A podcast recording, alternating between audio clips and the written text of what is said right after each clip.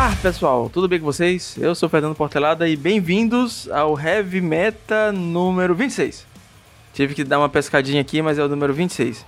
Comigo hoje está Ari Ferreira do Monadelva. Fala aí, Fernando. Fala aí, galera. Tô aqui de novo. Ari é um dos convidados que mais participou aqui do Heavy Meta. Uh, eu deveria fazer esse ranking oficial, eu acho que vai acontecer. Posso botar, fazer um, um levantamento oficial e postar no Twitter e tal. Mas antes de tudo, a gente começar recadinhos rápidos. Uh, os e-mails são para heavymetapau.gmail.com. A gente está no YouTube. Uh, o link está na descrição. O meu Twitter é ifportelada. E recomendo para os amigos. É sempre que eu peço, eu não divulgo tanto o podcast como eu acho que deveria divulgar. Eu não saio postando todos os grupos do Facebook e do WhatsApp.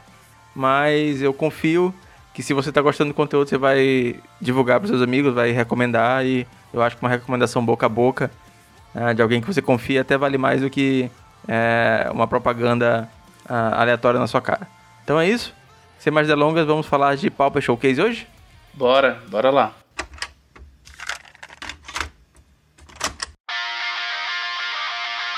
Para começar, cara, a gente tem que explicar, acho que novamente, o que é o Pauper Showcase e, inclusive, é uma dúvida que a gente estava rolando aqui em off. Uh, eu olhei aqui no, no blog daquele que não deve ser nomeado que o Pauper Showcase ele substituiu o format playoff que a gente tinha no passado, o Pauper Playoff e tudo mais, que qualificava por formato Championship.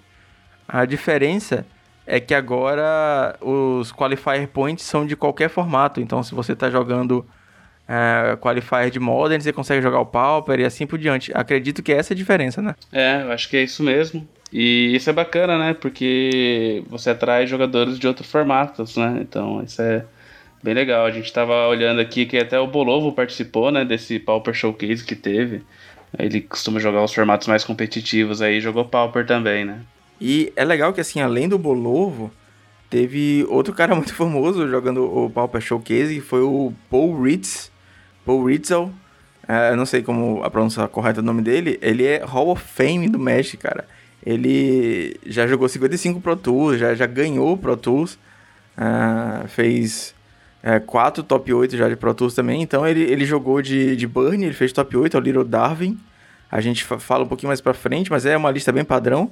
Isso enfatiza toda a ideia que tem uma galera de olho no Pauper, porque, novamente, além de ser um formato muito divertido, eu acho ele super competitivo e cheio de micro decisões. E isso é uma parte que, que me agrada muito, a skill que precisa para para conseguir ir bem no formato, porque é difícil ter uma, uma bomba que você consegue jogar de terceiro ou quarto turno, um Planeswalker, alguma coisa assim bem agressiva, que vai definir o jogo sozinha. Então é uma construção, né? Vai devagarzinho, vai devagarzinho. É, então, cara, o Pauper ele é um formato competitivo que atrai muita gente mesmo. É, não sei se o Bolovo gosta do, do Pauper ou jogou mais pelos pontos aí, né? Mas é, acredito que que ele tenha gostado sim do formato. Eu acho que não é a primeira vez que ele joga, já vi outras vezes aí ele, ele jogando. Mas o Pauper, ele, o bacana dele, né, é que além de acessível, ele tem essa característica de ser competitivo, né? Então ele é um formato assim que que na essência dele assim, ele é gostoso de jogar. Então ele teria tudo para dar certo mesmo assim. Até esses dias eu tava falando aí no Twitter que eh, se a Wizards levasse o formato mais a sério, né, ela tomaria algumas atitudes assim em relação ao metagame e tal, olharia mais de perto, né? E teve gente que falou assim, pô, mas se a Wizards olhasse o formato mais de perto, os jogadores de Pauper iriam achar isso um inferno, né? Porque traria todas as coisas ruins que um formato competitivo pode ter também. Mas esse papo assim já vem rolando há muito tempo, cara, assim. O pessoal fala muito disso, assim. E no final das contas, né, falaram que quando oficializassem o Pauper ia ser, ficar mais caro, que o jogador ia se arrepender disso, e estamos aí até hoje. é, inclusive, estava rolando essa discussão recentemente aqui na cidade. Eu queria a opinião de vocês que estão ouvindo, se vocês tiverem informações sobre o que eu vou falar a seguir, por favor, falem comigo. Eu queria muito ver esse outro lado. Eu queria saber como é que uma loja, uma loja WPN, tudo mais, uma loja oficial, ganha dinheiro com Pauper, porque aqui na minha cidade a gente tá tendo muito esse problema de que a gente acredita que a loja não, tem, tem medo de investir no Pauper porque eu acho que ela não consegue tirar dinheiro, porque a galera não quer comprar boost, a galera quer uma inscrição um pouco mais barata. Mas o Pauper é um formato que tem potencial para lotar a loja, porque uh, além de ser muito divertido, sempre, sempre defendo isso, eu gosto, acho o Pauper muito divertido. Ele é competitivo, todo mundo tem bastante deck, todo mundo consegue ter os decks completos. Então eu fico naquela assim, às vezes parece que o, o Pauper é um formato, uh, na visão de uns, um formato de transição, que o cara que tá jogando Pauper, ele daqui a pouco ele vai estar tá jogando Modern, ele vai estar tá jogando T2, vai estar tá jogando Pioneiro. E eu não, não vejo dessa forma. Eu, eu duvido muito que você chegue para um jogador de pioneiro no, no meio de um campeonato de pioneiro e fale assim: ah, vai ter campeonato Pauper dia tal, vamos lá. Da mesma forma que eu, que eu vejo acontecer com jogadores Pauper. Então, ah, se você é um lojista, se você sabe como é que as lojas ganham dinheiro com Pauper, real, fala comigo. Eu tenho muito interesse nesse ramo. A gente tem uma comunidade muito engajada aqui no Maranhão, então uh, faz todo sentido eu, sei lá, ter alguns insights, apresentar para os nossos lojistas e a gente conversar para tentar fazer mais coisas também aqui. É bem por aí mesmo.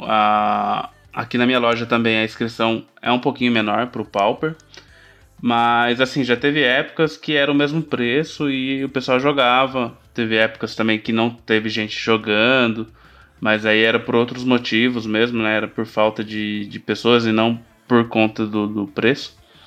Mas acaba que o. Na verdade, quando é mais barato, atrai mais pessoas, né? Então, isso é, isso é real. Tem bastante gente iniciando, aquele pessoal que não é muito competitivo, então essa galera às vezes não tem um deck tão caro e acaba que para eles é melhor eles pagar uma inscrição menor, até porque às vezes eles não conseguem fazer um bom resultado com o deck deles.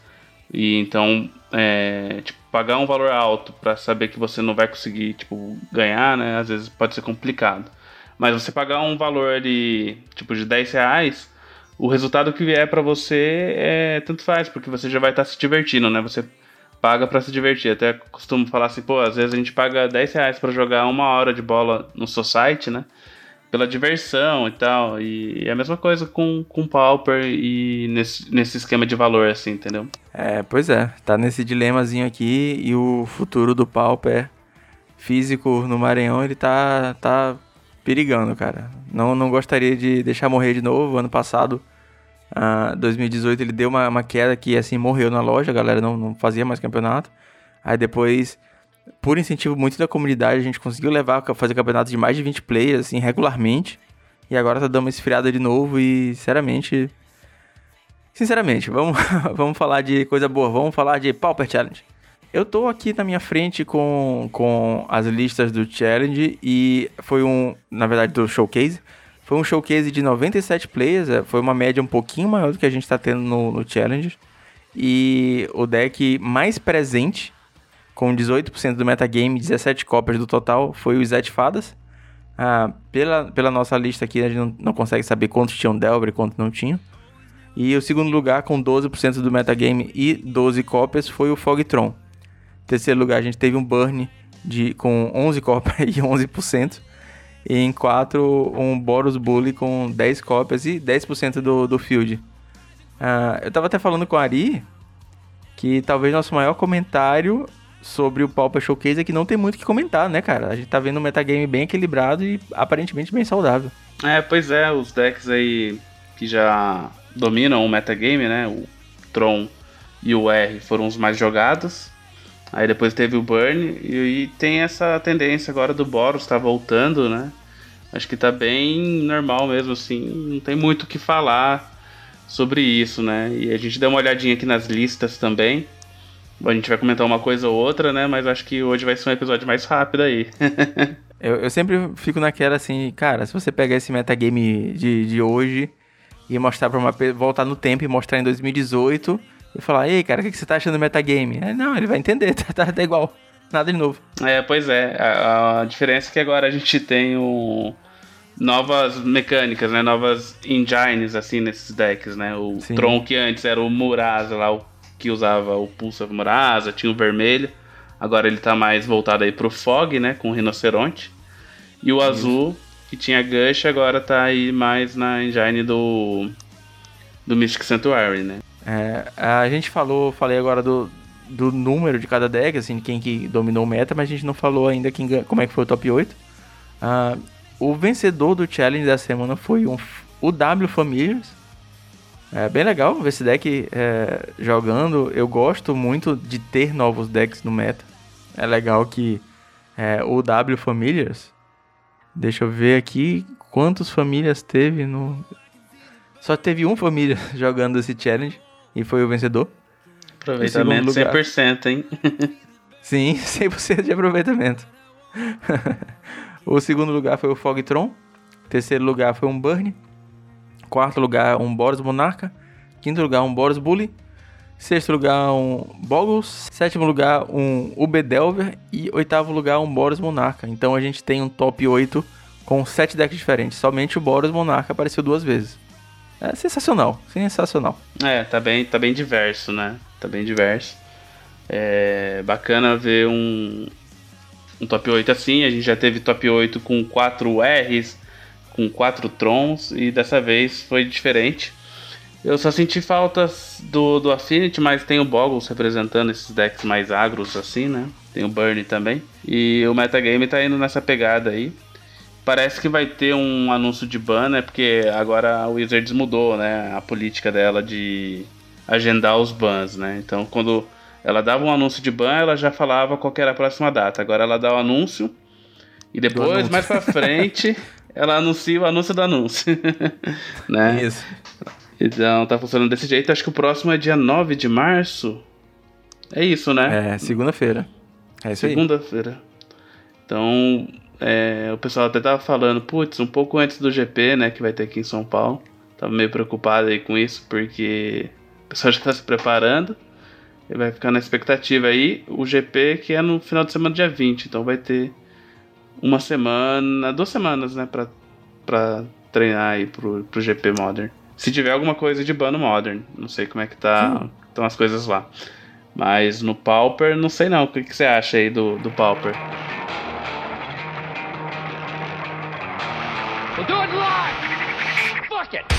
Detalhe, que essa é a minha opinião.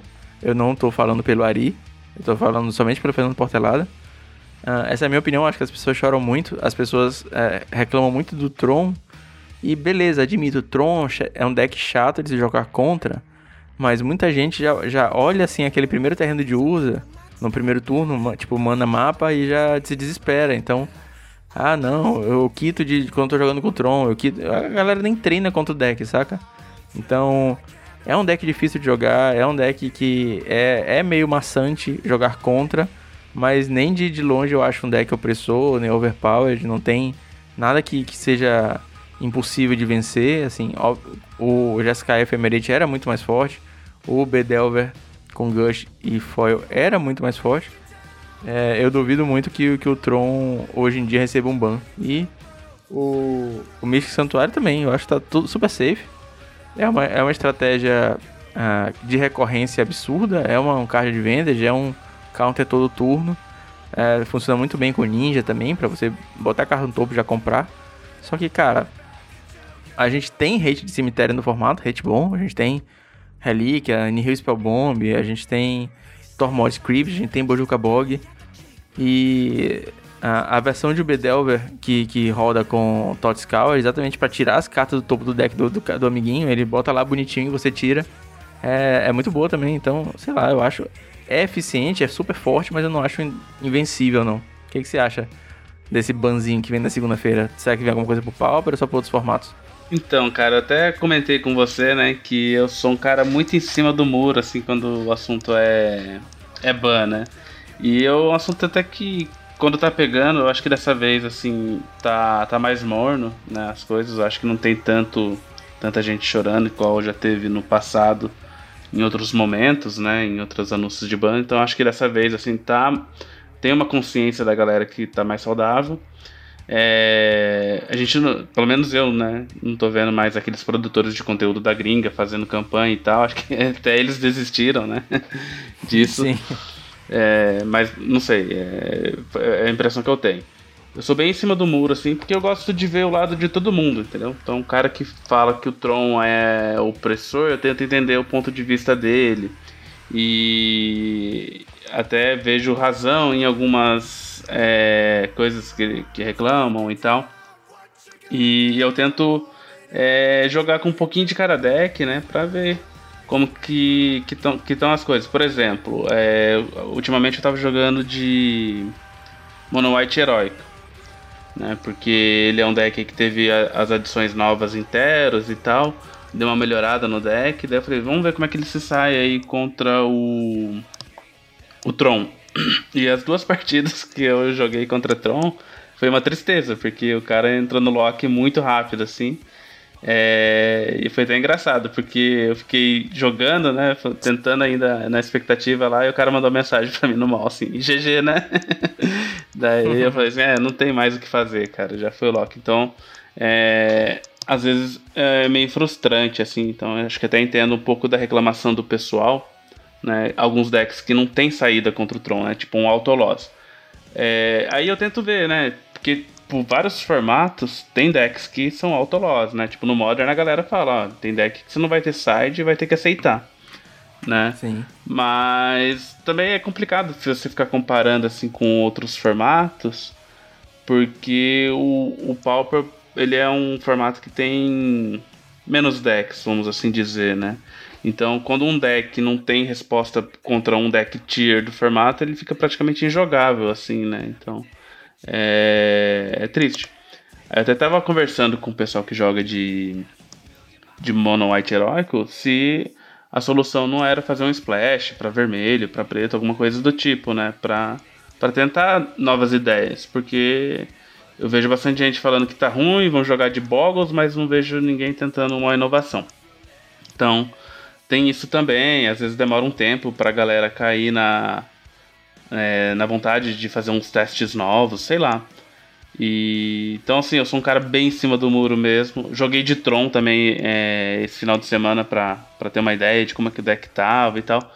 Tá muito forte. eu que não sei jogar com o deck acabei ganhando o campeonato jogando com ele. E até foi engraçado, porque assim, eu já tinha jogado de Tron uma vez na loja. É, e quando eu joguei, eu ganhei também o campeonato. E, e assim, o, até comentei no Twitter lá, você, você viu, falando que eu não me diverti com o deck, porque, cara, é, aqui é o nível é mais amistoso, assim, na loja, sabe? E todo, todo mundo que eu joguei, assim, você via que a, a galera não tava se divertindo, sabe? Então, quando a pessoa fala assim, ah, o deck não é divertido, na, na minha opinião, tá? É, eu acho que é real mesmo, assim, jogar contra o deck é muito chato. eu ficava até sem graça, porque, tipo, geralmente quando eu tô jogando, eu interajo com a pessoa e tal. Mas assim, também não dá para levar isso em consideração, né? Porque, tipo, num ambiente competitivo você não vai estar tá lá pra querer interagir com o jogador e, e, e, se divertir, né? Campeonato é campeonato, né? Então isso é, às vezes também fica um pouco complicado você levar isso em consideração para tomar uma, para formar uma opinião, assim, sabe? Mas o que eu queria falar é que eu joguei contra Boros, né? O Eli tava jogando de Boros Monarca. E foi uma partida assim que o Eli jogou muito bem. E eu, do lado do Tron, não sabia jogar, não sabia o que eu tava fazendo. é... E mesmo assim, cara, é... é, muito difícil você perder jogando de Tron, sabe? Pelo menos nessa partida, assim. Joguei contra Mono Black também. Foi, foi a mesma situação. É um deck que contra os mid-ranges, assim, ele se sai muito porque ele leva pro late game ali. E por mais que você não saiba o que você tá fazendo, perder você não vai, cara. foi, foi bem, bem assim mesmo a partida contra o Boros. Eu acabei empatando 0 a 0 O ele, ele usou o Bojuka, exilou meu cemitério, fez um monte de coisa e fez o, o Ninja Preto. E eu falei assim, putz, eu vou perder esse jogo aqui, não tem como. E não tinha como ganhar, mas também era muito difícil eu perder. Então é um deck assim que, que tem disso também. Mas enfim, não sei. não sei se o formato tá ok. Porque, tipo, a gente acabou de falar que tem sete decks diferentes aqui no Challenge, né? Então. É.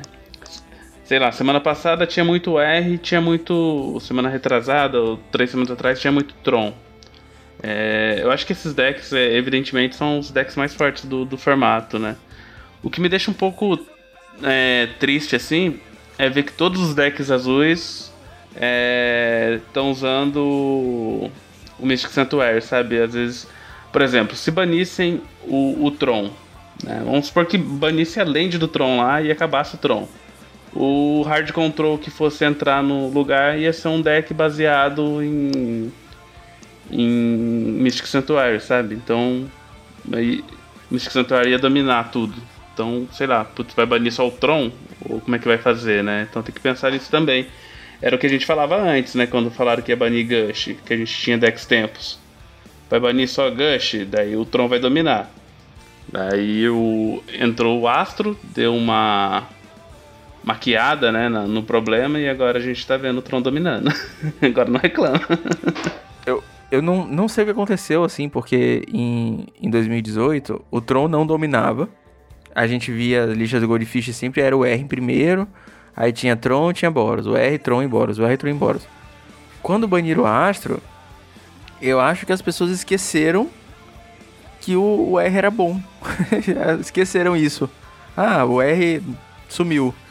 E demorou um pouquinho, desde o lançamento de Mystic Sanctuary, até as pessoas botarem essa essa tech em uso, né? E o deck voltar a brilhar na match que ele era bom. O, o, o R e o B, o Mono. Todos os, os decks de Mystic Sanctuary, né? O R, o B e o Mono Blue, eu acho que são muito fortes contra Tron, cara. Porque você consegue botar um clock na mesa, você consegue ter disruption e é difícil pro Tron. Você conseguir anular as peças-chave ali tipo, anular um mapa do cara, ou então anular um prisma. Ah, ah aquele Mudrift não entrou e você tá batendo com ninja, tá comprando carta, tem mais counter. Tem hora que eu do outro lado de Tron, eu me sinto assim, é assim, sem ar, cara, tipo, bicho, eu preciso jogar alguma coisa, esse ninja tá me batendo e eu não tenho, eu não tenho como jogar duas mágicas porque ele anulou meu prisma. E eu tô com um, um land colorido só e ele vai anular e ele vai comprar e saca, tipo, eu sinto. É, é, fica até sem ar, fica uma urgência muito grande. E acaba cometendo erros por causa disso também. Aquilo que você falou do, do Mono White é complicado, cara, porque é, eu pego o Mono White e o Stomp, hum, eu boto numa categoria que eles são agros muito competentes, mas esse é o plano A, B, C e D. O plano deles é sempre matar na porrada. Não tem o que fazer. Eu vou te matar na porrada muito rápido e é isso. Então, Uh, no caso do Tron, que é um deck feito para impedir porrada, saca? O main deck do Tron tem, porra, da, da, versão do, do Adepto Terra, que é a que eu tô jogando agora, tem cinco cartas anti-combate, pô. E quatro Stonehorn de main deck segura demais, porque tem, fora os efeitos de flicker e tudo mais, pô, você pode devolver pra com de rouba. Fiz isso mais cedo jogando contra elfos. Não tinha flicker na mão, devolvi o meu próprio Stonehorn com de rouba e ganhei mais tempo, saca? Então, é, é, bem complicado, cara. Por isso que eu falo que o, o Affinity, talvez para mim, na minha opinião também, é o melhor agro do formato, porque ele tem essas camadas de dificuldade contra o Tron, que o Tron é um deck que ganha de agro, né? Um, entre aspas, control, que ganha de agro, porque o Affinity, vamos supor que você, você consegue bater muito rápido, botando os 4-4 lá de segundo turno, né? O cara passa forte, consegue bater, botar os batacoides, tem a cobra e tudo mais. Então você consegue ter um clock muito rápido, às vezes você já tem que porra, tá com 12 de vida, não pode mais levar porrada porque entra no range de Galvanic. É, e aí se vacilar assim, se tapar um turno, leva um fling. Então é, exige toda essa é, essa preparação de ok, não vou entrar no range de Galvanic, eu tenho que dar fog para sempre, eu tenho que ter dispel pro fling. É, são muitos cuidados que você tem que ter e, é, e, nem sempre você tem tudo na mão, né? Então por isso que eu acho que a Fint é uma match boa contra o, o Tron também. E em segundo lugar, o Boggles, porque o Boggles tem a camada, mas não tem tanta, né? Porque ele consegue te matar muito rápido, ele tem a, a, o fling. E essa é uma coisa que a gente até tinha que comentar nas listas. A galera do Boggles abandonou de vez o fling ou os seus fires. Tá todo mundo jogando de Essence Harvest. O Essence Harvest é aquele sorcery preto. Que o cara perde X de vida, você ganha X de vida, onde X é o número de é, a criatura com maior poder. Então, ele é custo 4, então foge do. E feitiço, então foge do Dispel. Ele foge do Hydroblast. Ele, tem, ele leva somente um Proibir Quicado, saca? Então, é, é uma camada, camadazinha de dificuldade que o Bogus adicionou. Mas ele não botou. Ele não tem a, o, o Galvanic, ele não tem um burnzinho para fechar o jogo. Ele não tem um. É, um Metallic Rebook pra anular, assim, ah, porra, toma esse fling na cara aí. Aí o cara dá um dispel e, e o, o, a fim de volta de Metallic Rebook. Então, é, é, é, mais ou menos isso. Eu tô rodando, rodando, rodando para dizer que é, Eu acho que é, é complicado, mas eu acho que faz sentido que o Mono White e o Stomp estejam fadados a, a, a apanhar pros decks, porque eles têm um plano muito direto. É um plano bom, rápido, mas eu acho eles direto demais, cara. Falei pra caralho. Não, mas é isso mesmo. É... Eu até comentei, acho que em um outro podcast que eu gravei, que há um tempo atrás, né? Uma época que o, que o seu amigo lá, o. Putz, esqueci o nome dele agora. O... É, escreveu um artigo. que escreveu um artigo é, dizendo que para você montar um deck no Pauper, foi na época do Birdie Tree Emissary, é, chegando no, no Pauper, né? Muito tempo atrás já. É, você tinha que ter um bom plano contra o Stomp. Hoje o metagame você tem que ter um bom plano contra o Tron. Se você não tiver um plano contra o Tron, se seu deck for uma partida morta contra o Tron, tá complicado você fazer bons resultados com o seu deck, né? Então é, a galera acaba parando de jogar com esses decks mesmo. Então essa é a característica do, do formato, e vocês até gravaram, né? Um, um episódio inteiro aí sobre essa cultura do ban, né? Então é, talvez a, a resposta, a melhor resposta por formato, né, fosse é, cartas novas para que esse tipo de deck monocolorido tivesse alguma forma de responder. É, o Tron é, tivesse criaturas mais fortes, né, o, o Stomp com criaturas mais fortes talvez é, fosse interessante e, e não o ban, né? Porque a gente já viu que o ban sempre vai trazer um problema é, se você banir é, só uma carta, né? Então, ou bane várias cartas de uma vez ou não bane nada, né? Então a gente acaba caindo nessa também. É complicado. Essa parada de, de colocar mais, mais cartas, a gente volta nela, porque aí você falou do, do Monoite Herói, que se tivesse um splash para vermelho, porra, seria sensacional. Imagina um, um Boros Heroic Ia ser mais um Boros no formato, mas imagina um Boros Herói, porque tem cartas vermelhas que são muito fortes. É, tem um deck Mono Red Herói que não é tão resiliente quanto o Mono White, por isso que ele ainda é um pouquinho mais abaixo ainda nos tiers do deck. Mas, pô, imagina você poder jogar com vermelho e fechar um dano de, de, de Bolt, saca? Ter Bolt, um Chain Lightning também. E tem aquela carta que Tá, acho que é o Double Clive, que tá Double Strike. Tem, um, tem criaturas vermelhas com Heroic também. Essa carta aqui da Double Strike, né? Ela é branca e, e, e vermelha, né? Ela é mana híbrida, eu acho. Sim. Ela é até uma das saídas que o pessoal recomendou para você tentar ganhar de Tron um pouco mais rápido, né? Então você dá a Double Strike ali, se o cara é, tiver tudo tapado, no terceiro turno você tá ganhando o jogo. Então, o fato de você adicionar cor vermelha, você vai perder um pouquinho da, da explosão do deck, né? Que é uma. É o ponto forte dele é ser explosivo. Sim. E. E aí a gente cai naquela base de mana do Pauper, né? Por exemplo, a gente tem o Boros Feather jogando. Que é, ele tem a mesma característica, né? Do, do Mono White heróico, né? Deck que joga com, com as cartinhas com heróico. E só que ele tem a, a recursividade lá do, da, da Feather, né? Que você, no final do, da end step, suas mágicas voltam se ela estiver no campo. Então, é, realmente o power level dela não é do Pauper, mas só dizendo que, que tem uma. Tem, tem esse tipo de arquétipo no, no Pioneer, né? E as lands fazem toda a diferença, né? As lands do Pioneer deixam o deck continuar explosivo, né? Então, a land do Pauper ele ficaria ele perderia a principal característica dele, que era ser explosivo. Mas também abriria aí é, espaço para cartas como Flaring Pain, né? Que acho que entraria bem aí. Você ter uma resposta pro, pro, pro, pro Tron, até o próprio Fling, né? Você poderia adicionar aí no deck. Uma resposta instantânea também. E aí, já que você adicionou vermelha, já adiciona gorila, né? Porque se tem vermelho, já coloca gorila, coloca Electric, Pyroblast. Pyroblast, é isso aí. É, toda a força ali do, do side vermelho, né? Do Pauper. É, se tivesse uma mana é, vermelha e branca, ou uma mana, uma dual land que entrasse em pé de alguma forma, seria muita coisa surgir e com certeza os agros iam voltar a aparecer. Até o Stomp mesmo. Dava pra ter outra cor. Sei lá, um Stomp com, com azul. Pra poder comprar carta e não perder o gás. Interessante também, sei lá. É uma coisa que, que ia mudar muito o formato, ia virar um outro Pauper. Isso ia virar um outro Pauper, eu acho que não era banimento. Uma, uma land pro Pauper que fosse dual, entrasse em pé e tivesse alguma desvantagem para obviamente ser comum. Um RG Stomp, né? Não, com certeza, é. Com certeza, pô, imagina Stompzão com, com Bolt. Bem melhor que, que, que azul. Bem melhor. Mas isso aí, cara, a gente acabou falando aí do, das características do formato, né? Sim. E a gente vê que o Mono White Heroic é um deck que tá sumidaço, né? Nos challenges aí, você comenta toda semana aí.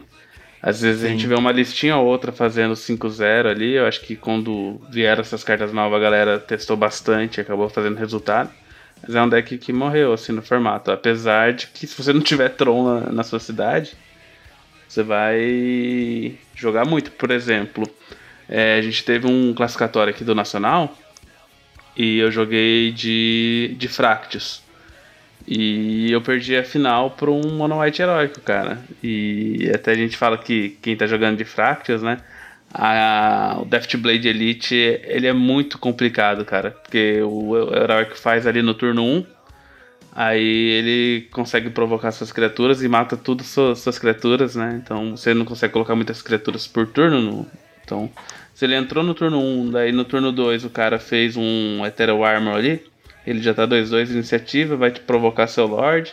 Já vai matar tudo que entrar, né? Já era. Acabou o jogo. Uma carta que ganha o jogo sozinho, praticamente. O Death Blade contra o Fractus. E eu perdi a final pro, pro Fractus. Então a primeira pessoa que se classificou aí no Nacional aqui da minha cidade foi de Monoite Herói, que ganhou todos os jogos, não perdeu nenhuma.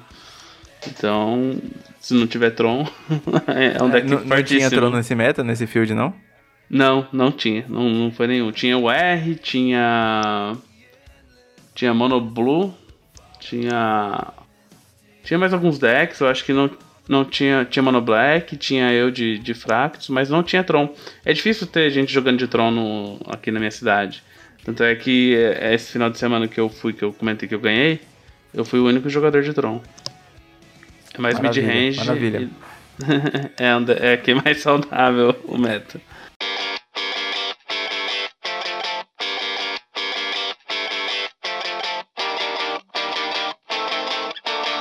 A gente fugiu um pouquinho, bastante, do, do, do nossa, do nosso que a gente ia comentar.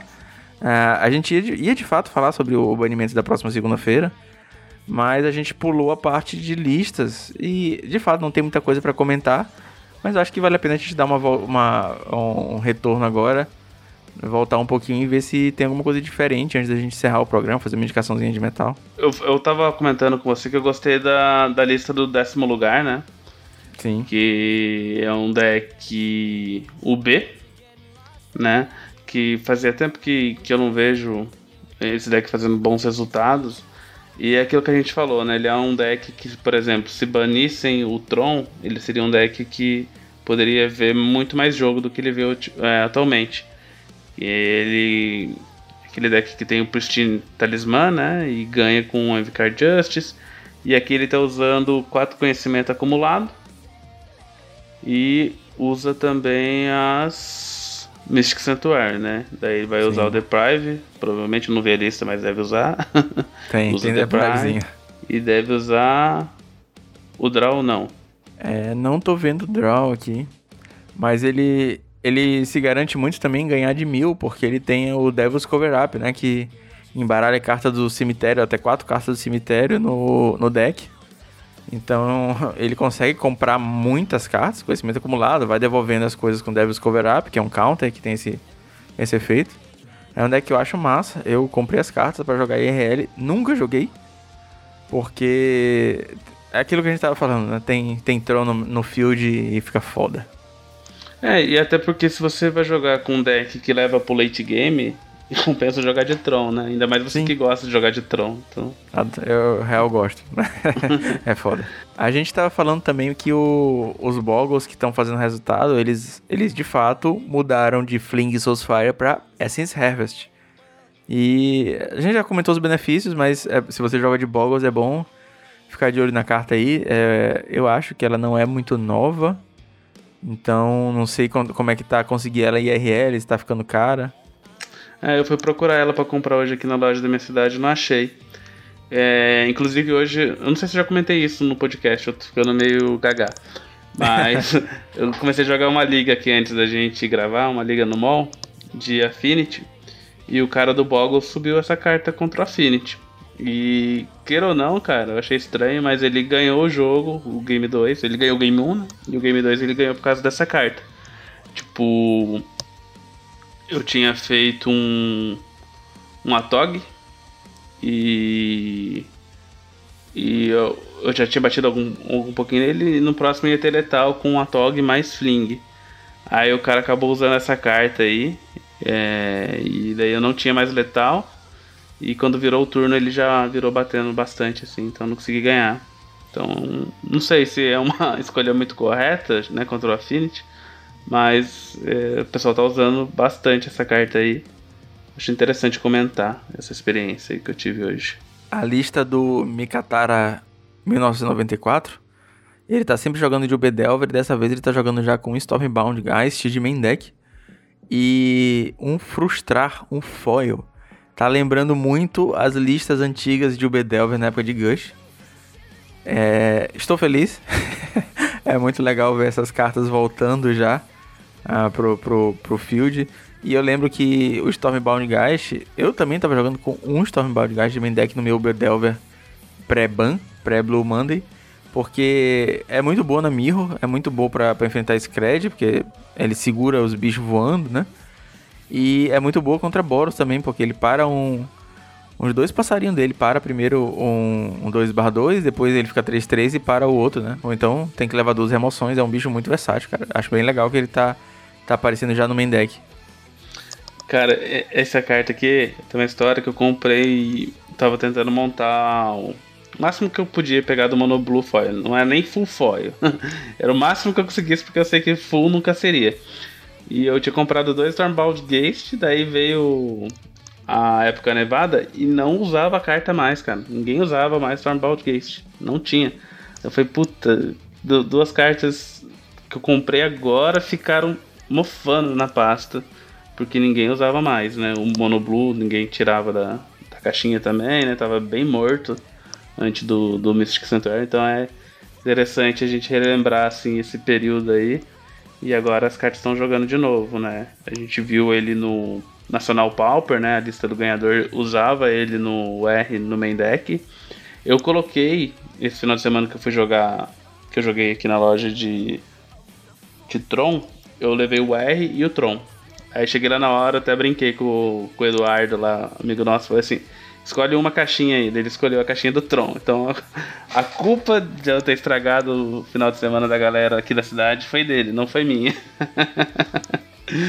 que eu joguei de Tron por causa dele. Ele que escolheu na, aleatoriamente o Tron. Mas eu tinha colocado o Stormbound Gate de, de main deck no UR para testar. Pode crer. Eu acho que é uma carta que vale a pena, principalmente nesse meta que a gente tá indo agora. Que tá com muito R, tá com. E é o R fadas, né? Então os bichos são. vão de colherzinha.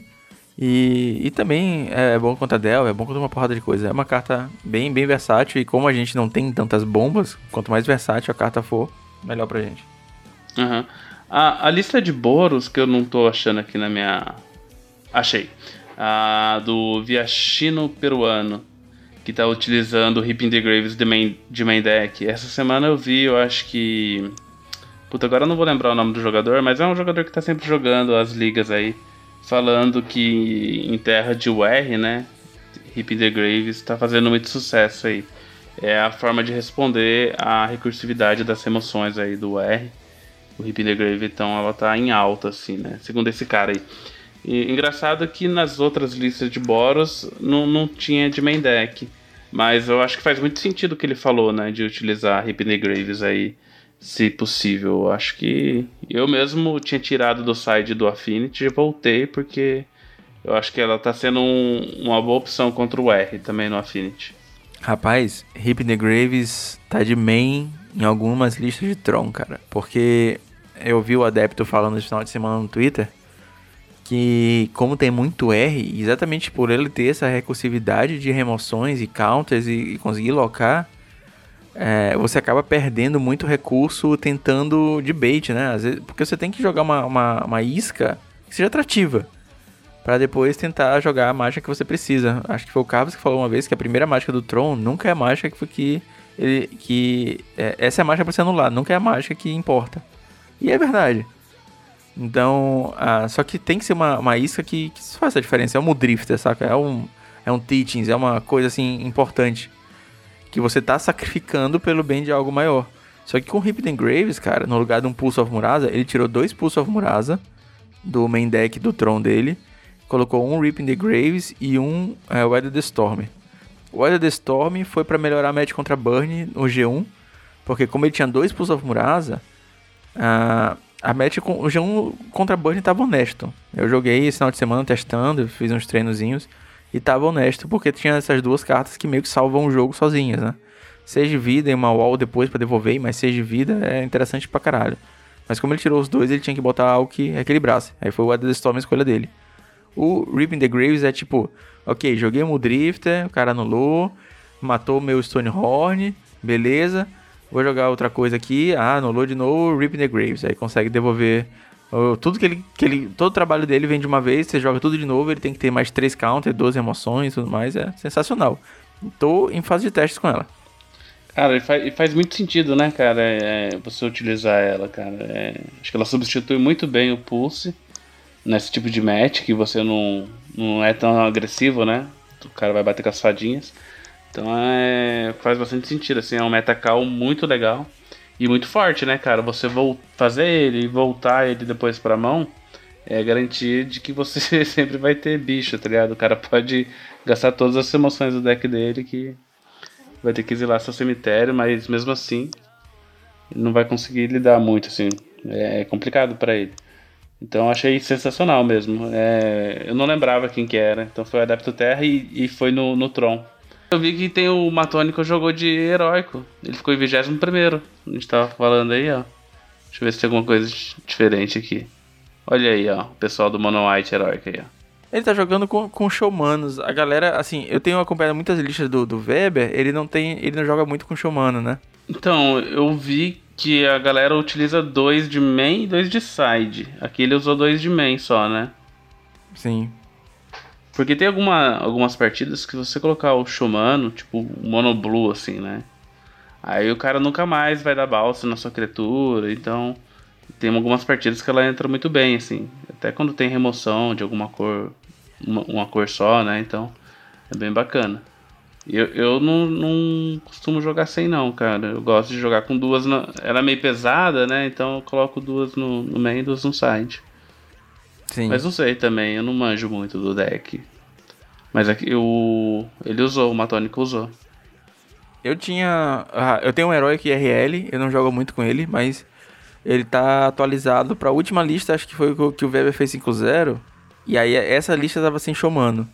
Mas eu, tá, eu achei ele bem interessante. Achei bem, bem coesa, tá, tá jogando bem, tá jogando redondinho. Na, na verdade, se você me permitir aqui, eu vou até fazer um jabá que o próximo podcast que eu vou gravar vai ser sobre sobre essa lista, com duas pessoas que jogam com, com ela, né, de White Heroic. Daí a gente vai poder explorar bastante essas dúvidas assim.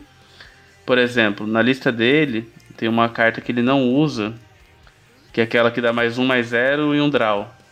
E o Weber Sim. usa quatro cartas dessa. Agora eu não vou me lembrar o nome, né? Mas é. É uma carta que eu queria testar bastante no meu herói, que também não estou usando. E ela joga lá, por exemplo, no Boros Feather, que a gente estava comentando um pouquinho antes. E aqui não Sim. tem. Né? Ela é um, uma carta que se repõe, então acho legal também. Que às vezes falta um drawzinho. Quando, quando esse Heavy Meta sair, é, é, bem provável que o, que, o, que o seu podcast Humana Delve ainda não esteja no ar. Mas é, assim que sair, eu vou deixar ficar, fazer o compromisso de editar a descrição e vou botar aqui também. Ô, oh, show de bola, valeu. Espero que a galera é, curta.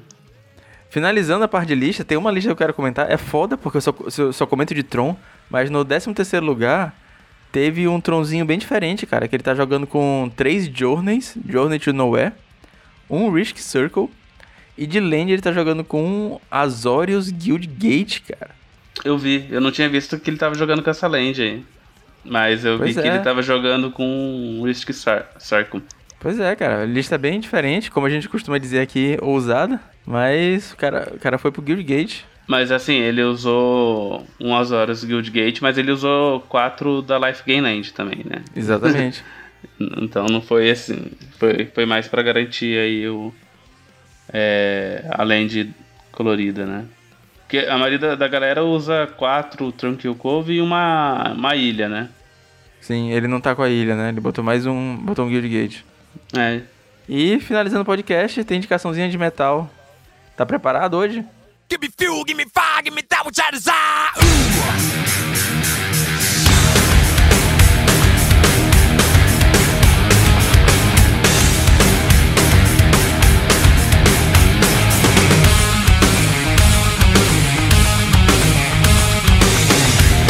Acho que já indiquei duas músicas das vezes que eu vim aqui, né? Da última vez eu indiquei Mamonas Assassinas. Aí dessa Sim. vez eu, eu falei assim, ah, puta, vou indicar uma música que eu curto muito, na verdade, todo mundo já deve conhecer. É Metallica. Eu falei assim, vou indicar a música que eu mais escutei do Metallica, que é Fuel. Então acho que os jogadores aí de Monohead, Burn aí, vão gostar da música aí. Com certeza. É a música do Charizard, clássica essa aí. É, então, eu, eu escutei muito essa música, muito, muito, muito. Não é. Às vezes você quer indicar uma música que muita gente não conhece, né? Eu acabei não me preparando tanto assim para indicar uma coisa mais diferente. Acho que bastante gente vai conhecer essa música já. Mas é um fato curioso aí. Uma da. Acho que é a música do Metallica, com certeza, é a que eu mais escutei assim, na vida, porque sempre que tocava Metallica eu colocava ela na minha playlist e ficava repetindo e ouvindo várias vezes. Assim, é muito da hora essa música. O Metallica é uma das minhas bandas preferidas e ele tem uma discografia muito extensa. Só que tem umas músicas como Fio, que marcam assim de uma forma absurda, porque ela tem muita pegada, é uma música divertida, então você tá num show, você tá numa festa, toca Fio, todo mundo curte, cara. Até quem não é tão fã de metal, curte a música e tal, porque ela é assim. É, ela não é agressiva, tipo um, um Trivium, um Lamb of God, que tem aquele vocal tão rasgadão, saca? E é uma música boa, assim, é, sem a, afastar as pessoas. E eu acho sensacional que a banda consiga ir para um, um lado tipo uh, Fuel e ao mesmo tempo ter uma música super mais pesada, tipo da Exive, que é, é uma das minhas músicas preferidas de Metallica. Então, parabéns pela indicação, o Fuel é foda. Show de bola, bom que você curtiu aí. Espero que a galera curta fala... também. Com certeza. Quem não viu o Fuel, o link vai estar na descrição. Tô tentando botar link pro, pro, pro vídeo é, na descrição do Spotify, do YouTube também. Pra vocês conseguirem ouvir também. Eu não tô botando a música inteira, por motivos de copyright, mas eu sempre deixo um trechinho também. E eu queria fazer uma indicaçãozinha hoje. Eu geralmente faz tempo que eu não indico nada, mas eu descobri hoje. A gente tá gravando dia 2, é, é uma segunda-feira. E eu descobri que o Trivium lançou uma música nova, Catastrophist.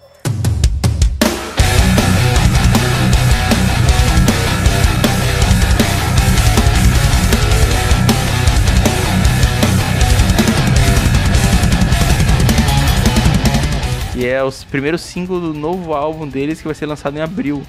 O nome do álbum é What the Dead Men Say e a música tá bem legal, cara. É uma é um trivium é, parece uma evolução do último álbum deles.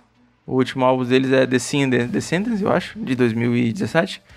E é assim, ela não é tão pesada quanto In Waves, o, a, as coisas mais antigas, só que ela tem aquela, aquela melodia e tem um vocal um pouquinho mais rasgado no começo. Eu tô bem ansioso para ver esse álbum. O, o último o, o, último álbum deles eu adorei, tem assim, vai de 0 a 80, então você consegue curtir toda essa esse range de uma música bem mais calma, até uma música mais mais mais pegada. Então, acho legal, vou recomendar também hoje e deixar aqui na descrição o clipe que lançaram e a música nova também pra galera ouvir. Ah, enquanto você tava falando aí, eu já tava procurando aqui pra adicionar os favoritos aqui no Spotify. Vou ouvir aí clipe... amanhã no trabalho. Mas o clipe tá bem legal. É, deixar a noticiazinha do iplash.net fazendo jabá dos seus amigos aqui na descrição do podcast. Pra gente que falou que não tinha muito o que comentar, né? Até que o episódio ficou extenso, né? não, foi massa, cara. Eu acho massa, assim. É, não sei se você já viu, aquela é um meme que surge na internet. É, é tipo assim, é um menino sentado do lado de uma de um freezer de sorvete. E nesse freezer tem uma imagem de várias pessoas felizes. E aí ele fala, e o menino sentado do lado, assim, como eu me sinto ouvindo podcast com meus amigos. Que é tipo, duas pessoas conversando e você conversando também. É, eu acho que é mais ou menos isso o, o sentimento do podcast. A gente acaba conversando bastante e envolvendo as pessoas na conversa. E então depende agora das pessoas tentarem comentar também e se envolver na nossa conversa também. Show de bola, já dá pra lavar bastante louça aí, esse episódio. né? Dá, dá, dá até pra secar a louça, dá pra lavar e secar. É isso aí, bom fazer uma faxina. o tempo tem. Eu vou deixar o link desse tweet na descrição, como eu me sinto ouvindo o podcast com meus amigos. Vou mandar aqui pro, pro Ari no Discord pra ele dar uma olhada também. É bem é engraçado essa imagem, é exatamente assim que eu me sinto. Mas é isso, muito obrigado, Ari, pela participação. Foi massa como sempre. É sempre sensacional ter teus amigos gravando aqui com a gente. Uh, um dia a gente tem que fazer um podcastzão com todo mundo reunido. Vai ser uma loucura de editar, mas eu acho que merece. Deixar pra nossa edição número 50 aí, quem sabe? Tá chegando um dia. Mas é isso aí, cara. Deixa tuas mídias de novo, vai estar tudo na descrição. Obrigado mais uma vez. Que isso, eu que gostaria de agradecer aí. Uh, curto bastante participar assim, de podcast como convidado. Acabo falando muito. Eu, eu, acho que quando eu tô como host, né, do, do Manadelver, assim e tal, eu falo bem menos, assim, né? O convidado acaba falando mais. E quando eu sou convidado para um podcast, o host acaba tendo que aguentar eu falando aí, vai ter que fazer uns cortes depois aí, porque acaba me empolgando, cara. Eu adoro participar aqui. E adoro escutar também o podcast. Eu já comentei com você, né? Acabei de escutar os últimos episódios aí que você publicou, tá de parabéns. Então. Valeu. É, continuando essa pegada aí do. De, de, geração de conteúdo, né? A gente tem bastante gente gerando conteúdo pauper, mas com certeza o Heavy Meta ele, ele atende um público assim que uh, os outros podcasts não estão atingindo, né? Então sempre tem um espaço para todo mundo aí. E eu acho bem bacana a, proposta aí, sua aí com esse projeto, cara. É, segue em frente aí. E pra galera, né, que não me conhece ainda, eu tenho o projeto do Manadelver, que também tem um podcast, que vocês podem ouvir lá no Spotify, eu acho que é o jeito mais simples, mas também tá, tá no Deezer, tá em todos os aplicativos aí, né, de, de podcast dos celulares tanto para Android quanto para iOS. E a gente tem um canal lá no YouTube que não é tão atualizado assim, não é prioridade do projeto, né? E também escrevo artigos lá na, na Cards Helm, então tô sempre falando de Pauper e de lore, alguma coisinha assim também lá na, na Cards Helm. É isso aí. Então é isso aí, galera. Muito obrigado por você ouvir até aqui. Recomende pros amigos e até semana que vem. Valeu!